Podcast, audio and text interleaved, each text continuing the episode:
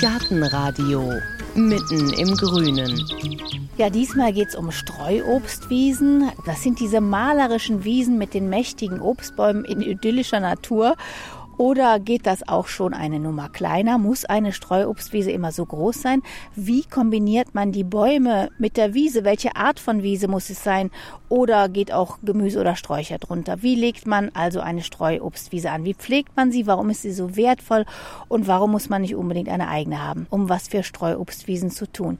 Ja, all diese Fragen klären wir heute mit Stefan Zuber. Er ist Baumschulmeister hier in der Alexianer Klostergärtnerei. Hallo Stefan. Hallo Heike. Ja, Streuobstwiesen, das ist eine ganz tolle Sache. Ich bin damit aufgewachsen. Ich habe zu Hause eine große Streuobstwiese aus unserer Familie. Da sind alte Apfelbäume drauf, schon über 100 Jahre alt. Mein Großvater hat mir erzählt, dass es früher noch viel mehr Streuobstwiesen gab. Dann gab es Fördergelder, um diese abzuholzen. Das haben natürlich diese kleinen Bauern aus dem Bergischen alle mitgenommen. Die haben also ihre alten Streuobstwiesen abgeholzt, um da Ackerflächen draus zu machen. Die letzte Wiese, die ist verschont geblieben, weil sie nämlich am Hang liegt und da konnte man natürlich nicht ackern. Entsprechend sind diese alten Bäume noch übrig geblieben. Früher standen über 100 Bäume auf dieser knapp 10.000 Quadratmeter großen Streuobstwiese drauf. Mittlerweile sind es noch 30. Viele sind einfach durch den Zahn der Zeit abgestorben. Ich habe aber seit 20 Jahren nachgepflanzt und entsprechend gibt es schon jüngere Generationen, die auch Äpfel oder Pflaumen tragen. Nur ein kurzer Werbehinweis. Dann geht's los. Wart ihr schon mal von einem Gartenprojekt enttäuscht, weil ihr zu hohe Erwartungen hattet? Setzt euch lieber Ziele, die ihr wirklich erreichen könnt. Hier kommt ein guter Vorsatz, der wirklich realistisch ist. Dieses Jahr um die Altersvorsorge kümmern. Mit Clark könnt ihr euch ganz einfach dazu beraten lassen. Die kostenlose App hilft euch zum Beispiel dabei, mehr aus eurer Rente zu machen. Innerhalb weniger Minuten bekommt ihr einen Altersvorsorgevergleich, der euch die Top-Tarife anzeigt. Und wenn ihr euch die Clark-App runterladet und zwei eurer bestehenden Versicherungen eintragt, dann schenkt euch Clark mit dem Code GARTEN34 einen 30 Euro Shopping-Gutschein. Den Link findet ihr in den Show Notes.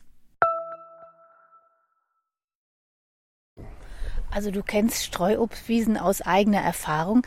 Erstaunlicherweise sind ja Streuobstwiesen in der Landwirtschaft noch gar nicht so alt. Erst im 19. Jahrhundert haben die Bauern angefangen mit Streuobstwiesen und dann nach dem Zweiten Weltkrieg, du hast es gerade erzählt, da passte das alles nicht mehr, da waren die weg. Also ein relativ junges Phänomen. Wie kommt denn sowas? Ich glaube, vieles hat mit der Eigenversorgung zu tun, mit der Möglichkeit, eigenes Obst zu produzieren auf Wiesen, die die Bauern hatten. Man konnte unten drunter das Vieh weiden lassen. Man musste es nicht mähen. Man hätte natürlich das Gras auch mähen können, konnte aber so halt die ähm, Rinder, Schafe darunter weiden lassen. So war das bei unserer Familie auch. Es gab dann noch das Pferd, das ging da auch drauf. Hinzu kommt, dass die Vielfalt, die auf so einer Streuobstwiese herrscht, sei es durch Insekten, durch Wildtiere, die das Gras fressen, die Bäume durchaus gesünder sind, wenn man eher alte Sorten anpflanzt. Wenn man neue Sorten anpflanzt wie Granny Smith oder Pink Lady, die sind eher ungeeignet. Warum? Auch, weil die am anspruchsvoller sind, genauso wie Elster in der Pflege, in der Düngung, auch beim Pflanzenschutz. Die neueren Sorten sind durch die Züchtung, sei es auf Geschmack, Optik, Lagerfähigkeit, das geht alles zu Lasten der Robustheit. Die Robustheit gegenüber Schädlingen oder Pilzen, Bakterien, die lässt einfach nach mit den neuen Züchtungen. Ich hätte jetzt andersrum gedacht, dass durch den Klimawandel ja auch neue Krankheiten und neue Schädlinge kommen, dass gerade die alten Sorten nicht so darauf eingestellt sind. Also die Krankheiten und Schädlinge haben sich nicht so verändert, wie man das vielleicht annehmen könnte. Im Gegenteil, es gibt immer noch den Schorf, den Obstbaumkrebs, Blattläuse, Mehltau. Und das gibt es schon recht lange. Wenn man Streuobstwiesen gut pflegt, kann man gewissen Dingen vorbeugen, dem Mehltau zum Beispiel, wenn die Pflanzen nicht so dicht sind, also regelmäßig geschnitten werden, oder Blattläusen, also nicht dreimal im Jahr das Gras mähen und einfach mal stehen lassen, in Ruhe lassen, Dadurch bekommen wir viele Nützlinge, die sich um Blattläuse kümmern und solche Dinge. Jetzt stehen wir gerade hier in der Alexianer Klostergärtnerei in einer neu angelegten Streuobstwiese. Ja, das haben wir vor ein paar Jahren gemacht. Da haben wir alte Obstbäume gepflanzt. Ich sehe Äpfel, ich sehe Birnen. Also hier haben wir einen Grafensteiner. Wir haben Rabensteiner, wir haben Goldpamäne, Jakob Lebel, Boskop. Das wird der Schöner aus Boskop sein, sonst würde roter Boskop da stehen. Der Boskop, der schmeckt eher säuerlich. Der Jakob Lebel hat auch eine gewisse Säure, aber ich finde deutlich mehr Süße. Die Goldpamäne ist richtig süß. Dann haben wir Süßkirschen. Dann haben wir die Hauszwetsche zum Felde. Und für die Süßkirsche haben wir eine große schwarze Knorpelkirsche. Kriegt man denn all die alten Sorten eigentlich noch, die man für eine Streuobstwiese dann besser nehmen sollte? In der Regel bekommt man alle alten Sorten noch in Obstbaumschulen. Mm, und wenn man das in der Obstbaumschule seiner Wahl nicht bekommt, können die einem schon sagen, wo man die noch bekommt. Das ist gar nicht so riesig groß hier, das Gelände. Wie groß ist das? Vielleicht 1000 Quadratmeter? Circa 2000 Quadratmeter. Die Obstbäume stehen circa 8 Meter auseinander. Idealerweise wären 10 bis 12 Meter bis zum nächsten Baum. Wir haben natürlich hier durchaus den einen oder anderen Fachmann, ähm, was den Schnitt angeht. Wir können also dafür sorgen, dass jeder Obstbaum genügend Platz hat. Wichtig bei einer Streuobstwiese ist, dass es im eigentlichen Sinne Hochstämme sind, damit sie unterbeweidet werden können. Das ist so die, die ursprüngliche äh, Idee dahinter. Teilweise sieht man auch Streuobstwiesen, wo so Halbstämme sind, also ab einer Stammhöhe von 1,40, 1,60. Im Gegensatz zu den Hochstämmen, die ab einem Meter 80 beginnen. Und die sind noch in ganz stabilen Gerüsten eingerüstet. Muss man sowas machen? Also Hochstämme benötigen nach der Pflanzung eine Anbindung und zwar damit durch Wind die Wurzeln nicht am Anwachsen gehindert werden. Der Wind rüttelt ein wenig an den Obstbäumen und die frischen jungen Würzelchen werden dadurch losgerissen und das behindert die Anwachsrate unseres Hochstamms. Für die Standfestigkeit benötigt ein Hochstamm keinerlei Anbindung. Wenn der angewachsen ist, spätestens wenn die Pfähle weggefault sind, können wir die entfernen. Nehmen wir mal an, ich würde mir gerne selber eine kleine Streuobstwiese anlegen. Wären denn dann drei, vier Bäume auch schon eine Streuobstwiese? Also nicht im eigentlichen Sinne, aber bei einem kleinen Garten kann man schon durch drei, vier kleinwüchsige Bäume so diesen Streuobstwiesen Charakter für sich selber heranziehen. Ja, das, das ginge. Man kann sie nicht unterweiden oder mit dem Ra vielleicht sogar mit dem Rasenmäher drunter herfahren. Es ist aber im, im kleinen Garten ja vielleicht gar nicht das Ziel, dass man jetzt Schafe, Ziegen oder gar Kühe hält. Wie alt sind die Bäume jetzt hier ungefähr? Die Obstbäume auf der Alexianer Streuobstwiese haben so ein Alter zwischen acht und zehn Jahren. Und die sind schon mächtig hoch, also fünf Meter ist er vielleicht schon hier der Grafensteiner Apfel Malus domestica. Wie riesig werden denn diese Bäume also noch? Die Kronen von Hochstämmen können durchaus 10 bis 15 Meter werden. Da versteht man auch, warum vielleicht ein Hochstamm nichts für den kleinen Hausgarten ist. Da kann man höchstens einen Baum in den Garten pflanzen und dann ist der Garten voll. Und man kommt nicht dran. Und man kommt nicht dran. Also man Hochstämme kann man nur mit der Leiter oder mit einem Teleskop, Pflückgerät beernten. So richtig klettern kann man erst, wenn die Bäume deutlich älter sind, so ab dem 20. Jahr vielleicht. Vorher sind die Äste einfach nicht tragfähig genug, um darin zu klettern. Muss ich sie schneiden?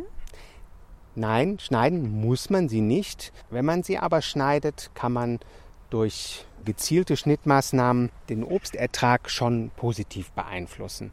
Und man kann durch Schnitte Höhlen schaffen, also indem Äste nicht verwachsen und sich so, so Astlöcher bilden, wo vielleicht Nützlinge sich einnisten können oder wenn die Bäume deutlich älter sind, sogar Hornissen oder wilde Bienenschwärme könnten auch da einziehen. Werden die nicht irgendwie zu schwer oder zu dicht dann? Man hat ja oft bei dem Obst das Problem, dass dann die Früchte in der Mitte beschattet werden oder die brechen dann ab, wenn die, die Äste, wenn die zu schwer werden. Muss man dann nicht doch schneiden? Also das Problem gibt es auch bei Streuobstwiesen, wenn die nicht geschnitten werden, dann kann es sein, dass einzelne Astpartien deutlich zu schwer werden durch Fruchtbehang zum Beispiel. Die brechen dann ab und das gibt unschöne Stellen, aber möglicherweise ist das genau der Ort, wo sich die Nützlinge einnisten können. Und die Blätter und Früchte, die in der Mitte hängen, die kümmern in der Regel. Für die Fruchternte wäre ein Schnitt sehr förderlich. Was machst du mit deinen Bäumen? Mit den jüngeren da kann ich noch regelmäßig schneiden. Die alten Bäume, da muss ich zu meiner Schande gestehen, dass ich die ein wenig vernachlässigt habe. Die brechen mir eher weg, als dass ich sie schneide. Es ist nicht mehr so einfach. Wenn die Bäume 100 Jahre alt sind, dann muss man mit Bedacht zu Werke gehen. Dann ist es eben Natur. Genau, das sage ich mir auch. Anfangs war ich ein bisschen skeptisch. Mittlerweile kann ich das sehr gut ähm, ertragen, wenn so ein Baum dann einfach umfällt. Also, wir sollten alte Obstsorten nehmen für eine Streuobstwiese, idealerweise in 10 Meter Abstand. Könnte man auch Wildobst nehmen, dann hat man nicht den Stress mit dem Ernten. Wildobst kann man auch nehmen, natürlich.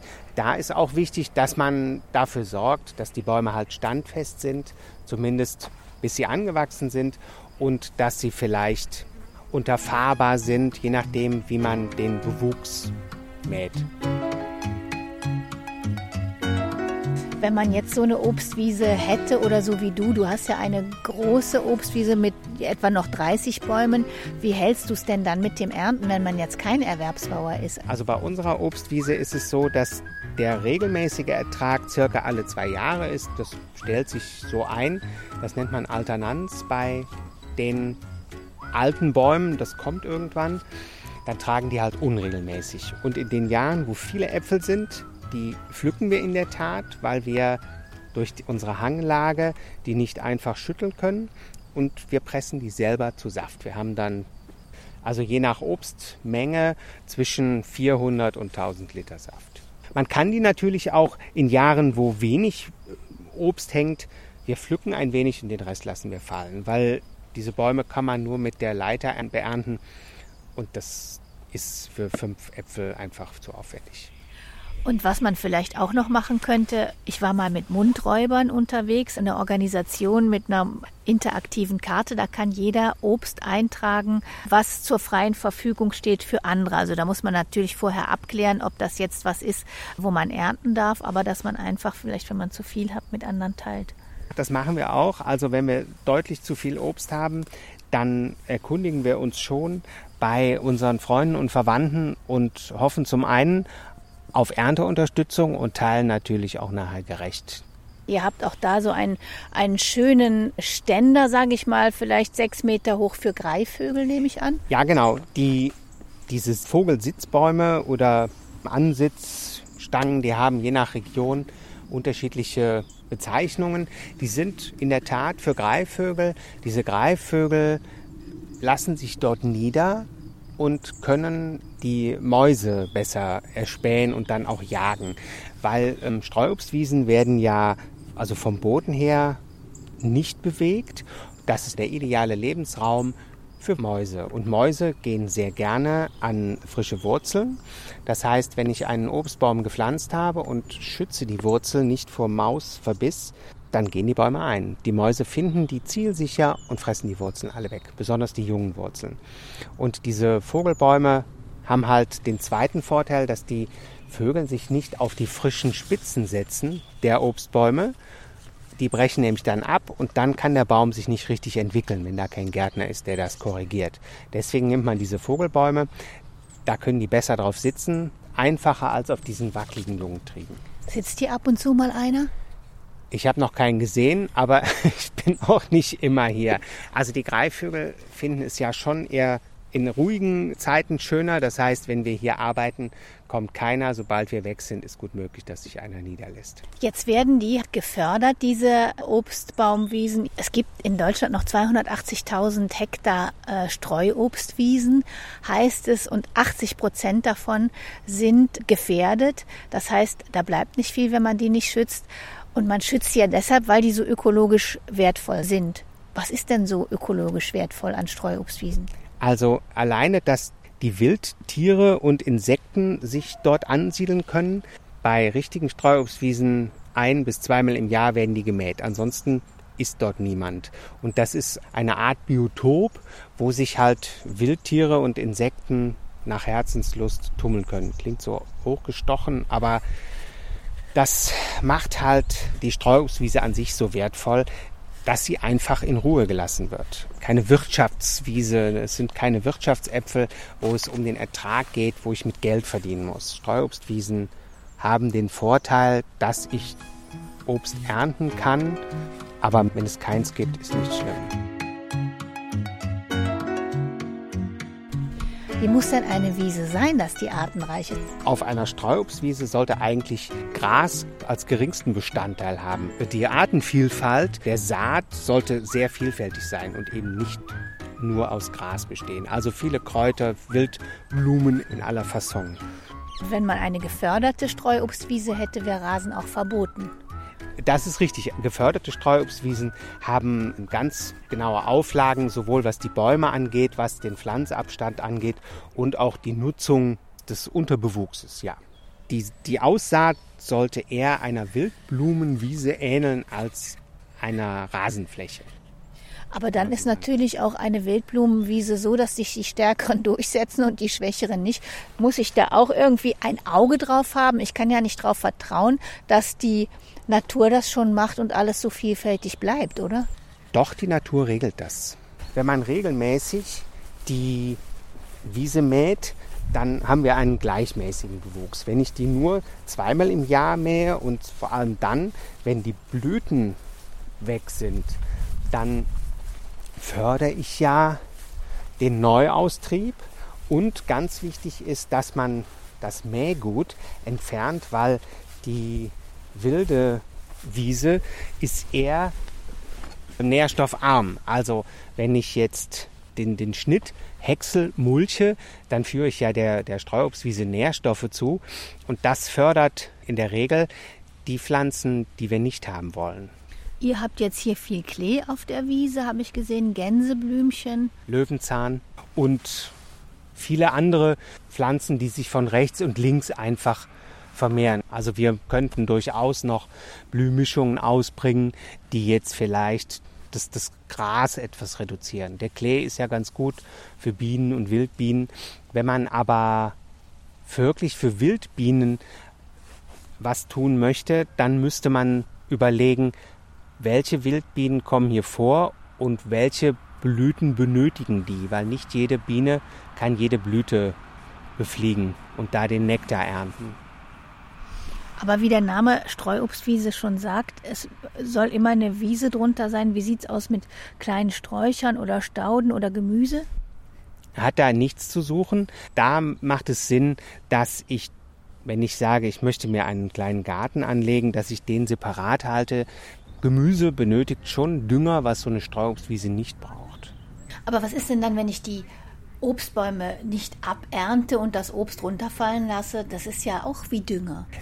Auf der einen Seite ist es mit Sicherheit Nahrung für Kleinstlebewesen, es ist aber auch Dünger und es können durch die Kerne durchaus wilde Obstgehölze äh, entstehen, die nicht gerade so praktisch sind. Also wenn die Obstwiese verwildert, dann kommt das mit vor. Wenn ich aber eine Streuobstwiese haben möchte, muss ich die wilden Triebe entfernen und wilden, also die, die wilden Schösslinge äh, muss ich dann entfernen. Oft sind ja auch die mageren Wiesen die, die sehr, sehr vielfältig sind. Wenn ich jetzt immer Obst fallen lasse, dann kommt ja immer mehr Dünger drauf. Bleiben die dann mager? Nein, also durch natürliche Blätter, die Maat, die vielleicht liegen bleibt und auch Beweidung, also den Kot, Dung von den Tieren und auch das Obst, wird eine magere Wiese irgendwann nicht mehr so mager. Also man muss deswegen möglichst viel abfahren. Also sei es den Schnitt, die Beweidung in Grenzen halten und auch möglicherweise das Fallobst entsorgen, also wenn es überhand nimmt. Ein bisschen muss man tun für die Streuobstwiese, dass sie so bleibt, aber es ist nicht so aufwendig wie eine Obstplantage. Also im Privatgarten macht es eigentlich nur Sinn, wenn ich so einen Platz habe, den ich nicht so dauernd brauche. Genau, wenn ich eine Ecke habe, die ich nicht bewirtschaften möchte durch Rasenspielfläche oder Kräuterstaudenbeete, kann ich durchaus einen Hochstamm dorthin pflanzen. Ich muss aber gewährleisten, dass ich Bestäuber, Befruchter in der Nähe habe, weil die, alle Apfelbäume können sich nicht selber befruchten. Das heißt, in der Nähe müssten passende Befruchtersorten stehen. Beim Kauf sollte ich mich daher bei meinen Nachbarn erkundigen, welche Sorten dort stehen und mit diesem Wissen gehe ich in die Baumschule und kaufe mir einen passenden Apfelbaum. Da macht es keinen Sinn, den Baum nach Geschmack auszuwählen, weil der nachher keine Früchte trägt. Und man kann ja auch wirklich, wenn man keine eigene Streuobstwiese hat, doch was für Streuobstwiesen tun. Da gibt es ja ganz unterschiedliche Initiativen. Was gibt es denn da so alles? Also man könnte bei Naturschutzverbänden sich engagieren. Die haben sich vielfältig zur Aufgabe gemacht, alte Streuobstwiesen zu schützen, zu erhalten, zu erneuern. Da wird immer Unterstützung benötigt. Da kann ich mit Sicherheit auch ähm, eine Art Patenschaft für den einen oder anderen Baum übernehmen, wenn es diese Möglichkeit gibt und mich darum kümmern. Du gibst ja auch Kurse zum Teil. Merkst du denn, dass das Interesse wieder steigt an solchen Wiesen? Bei Schnittkursen ist das Interesse sehr, sehr groß, weil viele merken, dass ihre Obstbäume in den Gärten einfach viel zu groß werden. Ich gebe Veredelungsseminare und da ist das Interesse zurzeit verhalten. Es sind durchaus immer die Kurse ausgebucht, aber es ist nicht so, als könnte ich noch drei mehr geben. Also das Interesse an der Pflege der Obstbäume ist schon groß. Ich selber stehe halt bei meiner Streuobstwiese vor der Herausforderung der Pflege der alten Bäume und dann habe ich ja eine Hanglage und muss immer genau überlegen, wo hat schon mal ein Obstbaum gestanden, wo kann ich den neuen hinsetzen? Kann ich ihn so pflanzen, dass ich vielleicht gut an- und abfahren kann? Das sind so meine persönlichen Herausforderungen. Wie transportiere ich im Zweifel das Schnittgut ab? Also wenn ich viel schneide, habe ich viel Schnittgut. Das muss ich ja auch irgendwo verwerten. Ich kann die Äste nicht einfach runterschmeißen. Ich muss sie anschließend wegräumen. Sonst habe ich keine Streuobstwiese mehr, sondern eigentlich nur noch einen Abfallhaufen dass die, die ähm, Äste, die ich runterschneide und liegen lasse, die werden einwachsen. Ich kann also irgendwann nicht mehr richtig laufen und fahren schon mal gar nicht. Das heißt, ich kann die Wiese auch nicht mehr mähen, wenn ich keine Beweidung habe. Ich kann das Schnittgut nicht abtransportieren.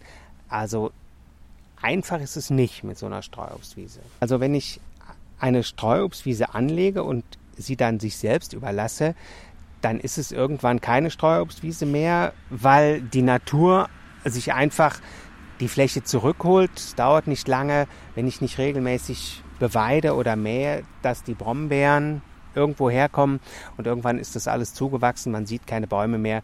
Die werden dann erstickt und gehen ein. Also dann habe ich nur noch Wildnis, aber das ist keine Streuobstwiese. Also eine Streuobstwiese bedarf einer minimalen Pflege, sei es durch Mähen und Beweidung. Weidetiere haben den Vorteil, dass sie natürlich den Bewuchs klein halten. Der Nachteil ist, die hinterlassen schon Dünger in Maßen und der Nachteil ist auch, ich muss jeden Baum einzäunen und zwar bis unter die Krone, weil Weidetiere finden Rinde, besonders frische Rinde im Frühjahr, wenn der, wenn der Bewuchs wenig hergibt, also Frühjahr oder Winter, auch sehr attraktiv. Und sobald die Rinde abgeknabbert ist, geht ein Baum ein. Und wenn man jetzt nicht unbedingt Schafe oder Kühe auf der Streuobstwiese haben möchte, dann kann man auch kleinere Tiere Nützlinge nehmen. Ja, natürlich. Also Streuobstwiesenbesitzer sind für Imker herzlich willkommen. Viele Imker besonders aus der Stadt, suchen Stellplätze und Streuobstwiesen sind die idealen Stellplätze. Man kann sie oft gut erreichen. Es ist viel Platz unter den Bäumen und die Bienen und Imker und Streuobstwiesenbesitzer werden sich sicher gut verstehen. Und dann vermieten die Streuobstbesitzer quasi einen kleinen Stellplatz oder macht man das dann so, dass man sagt, du bringst jetzt deine Bienen her und dafür kriege ich Honig? Beides ist möglich. Also ich persönlich habe meine Bienen auf unserer Streuobstwiese, aber natürlich kann man Stellplätze vermieten, man kann aber auch in Naturalien sich einig werden, sei es Honig, Obst im Gegenzug für Bestäubungsleistung oder das zur Verfügung stellen von Bienenplätzen. Und was ist dann das Besondere von deinem Honig? Schmeckt man das, dass die irgendwie auf einer Streuobstwiese unterwegs sind? Das kann ich dir nicht sagen. Ich persönlich esse gar nicht so gerne Honig. Mich faszinieren Streuobst und Bienen und Honig ist für mich halt das Nebenprodukt. Bei mir reizt sich zu Hause der Honig auf, den aber irgendwie keiner isst. Warum hast du denn dann die Bienen? Ich finde Bienen an sich faszinierend und da hat mich einfach das, also das Bienenhalten, die Bienen an sich, das Bienenvolk hat mich gefesselt, fasziniert. Deswegen halte ich sie, dass es Honig gibt, war mir klar, den muss halt wer anders essen. Wie siehst du die Zukunft von Streuobstwiesen? Ich glaube, das ist so ein bisschen zwiegespalten. Die Menschen brauchen ja offensichtlich immer mehr Flächen zum Bebauen. Und diese kleinen Kleinode der Straußwiesen, die verschwinden dann, weil oft wirken sie ja ungepflegt, wenn keiner da ist und dann sind sie ganz schnell abgeholzt. Es sei denn, sie werden unter Naturschutz äh, gestellt oder unter irgendwie Weltkulturerbe, dann bleiben sie erhalten, aber gepflegt werden müssen sie trotzdem. Ich finde es wichtig, dass die Streuobstwiesen erhalten bleiben, dass das Wissen ja, um Pflege und Nutzung der Streuobstwiesen weitergetragen wird. In Bayern und Baden-Württemberg, teils auch Hessen, gibt es unendlich viele Streuobstwiesen. Da ist das noch viel weiter verbreitet. Da werden die auch mehr gepflegt. Da gibt es, glaube ich, auch mehr wie Streuobstvereine. Da sind viele Einzeleigentümer, die Streuobstwiesen haben, mit teils Äpfel, Kirschen, Birnen bunt gemischt, teils auch Sortenreihen ja, da ist es deutlich verbreiteter als hier im Rheinland. Dann wollen wir mal hoffen, dass von den 280.000 Hektar Streuobstwiesen, die wir derzeit in Deutschland haben, nicht nur 80 Prozent verschwinden und dass die nach und nach auch wieder so bewirtschaftet werden, dass Mensch und Tier und Natur generell davon profitieren. Ich sage Stefan Zuber, Baumschulmeister hier in der Alexianer Klostergärtnerei, herzlichen Dank für diesmal.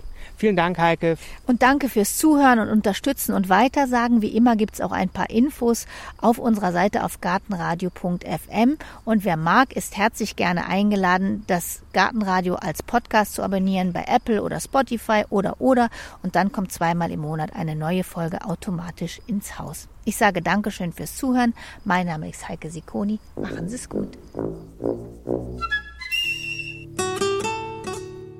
Gartenradio Gezwitscher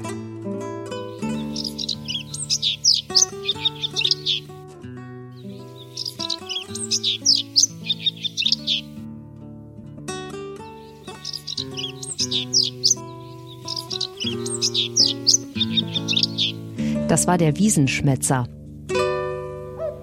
Gartenradio Ausblick.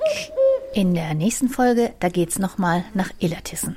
Wer die vorletzte Folge über die Ausstellung Was aus Pflanzen gehört hat, war ja quasi mit unterwegs im Museum für Gartenkultur in Illertissen und dieses Museum ist hervorgegangen aus der Staudengärtnerei Geismeier.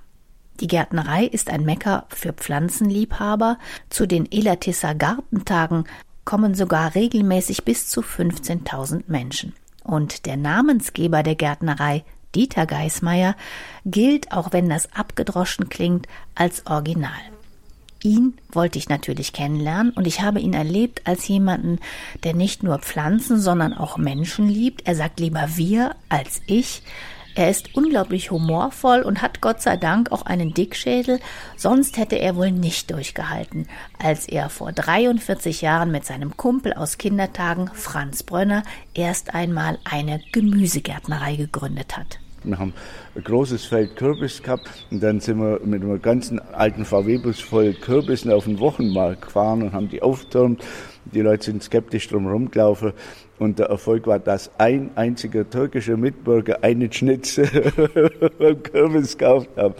Und in Weinstefan haben wir erfahren, dass Topinambur auch für Diabetiker geeignet ist und im Prinzip halt für Leute, die Diät leben wollen. Da haben wir gesagt, ja klar, machen wir Topinambur, haben 50 Kilo Topinambur gesteckt und haben dann feststellen dürfen, dass die Menschen das eigentlich nicht mögen, aber Mäuse umso mehr.